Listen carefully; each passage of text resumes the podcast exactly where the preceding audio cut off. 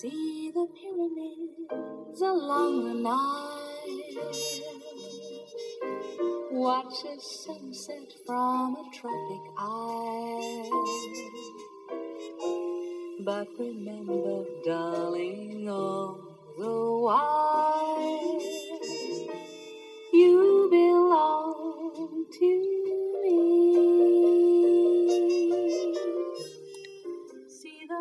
Hello, everyone. This is English 101. Do you have any exes who were so awful you can't help wondering, what the hell was I thinking?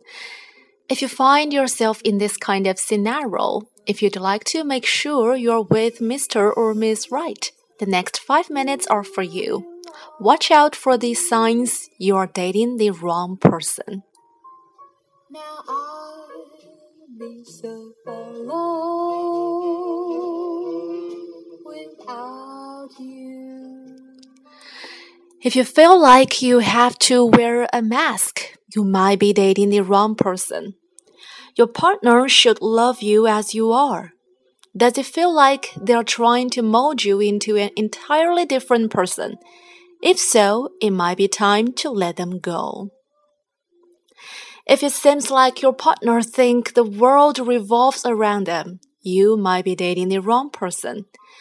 Even though you just went to his parents' house for New Year's Eve last year, he gets upset when you suggest visiting your parents this year. Despite the fact that she knows you haven't had a night out with the guys in over a month because work's been so busy, she pitches a fit because you are not spending time with her. If your partner's words and actions scream, me, me, me, you should find someone who appreciates your needs and not only theirs.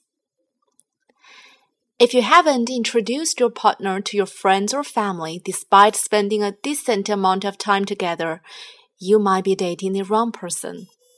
Let's just face it, shall we? There are only a few reasons why you wouldn't introduce your partner to your friends or family, and none of them are pretty. If you are so embarrassed by this person that you don't want to invite them into your social circles, do everyone a favor and pull the plug.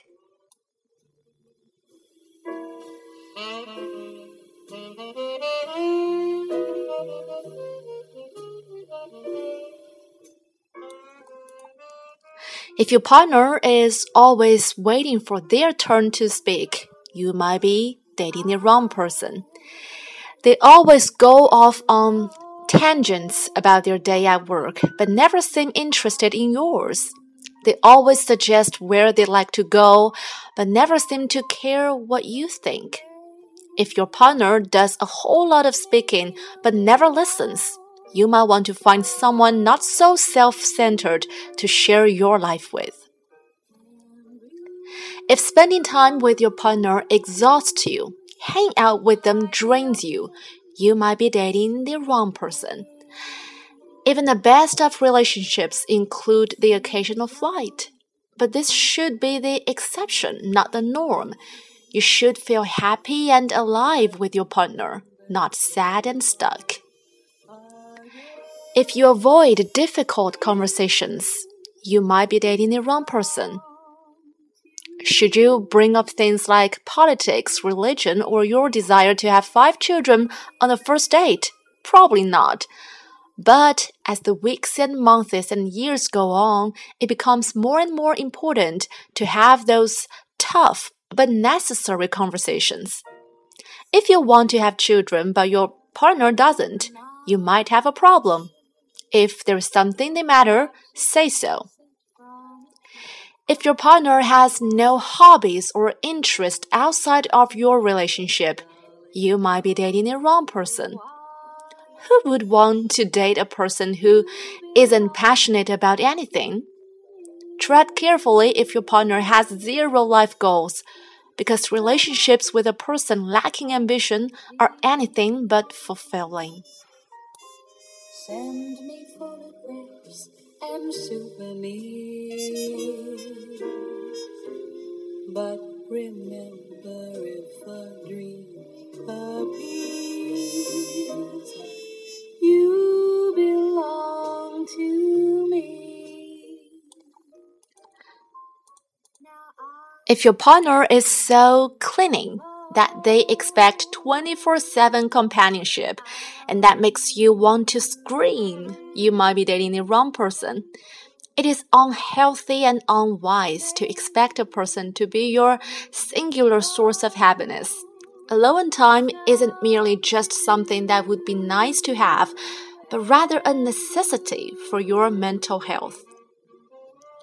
If your partner never has anything nice to say, no matter how hard you try, you feel like you can't do anything right. No matter how much you do, you feel like you always have to prove yourself. No matter how much you love them, you feel like they don't return the feeling. You never feel like you're good enough. You might be dating the wrong person. If the thought of a lifelong commitment makes you want to curl up in a ball and whip, you might be dating the wrong person. I know the thought of being alone might not appeal to you, but staying in a relationship that is destined for failure is as silly as it gets. If you have no future with this person, end the relationship and find someone you can be happy with.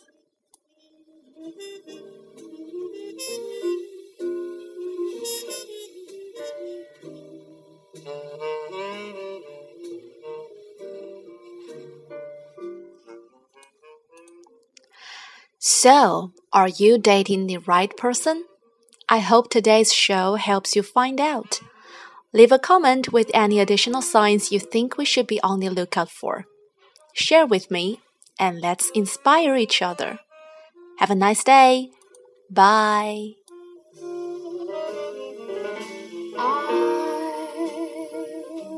So.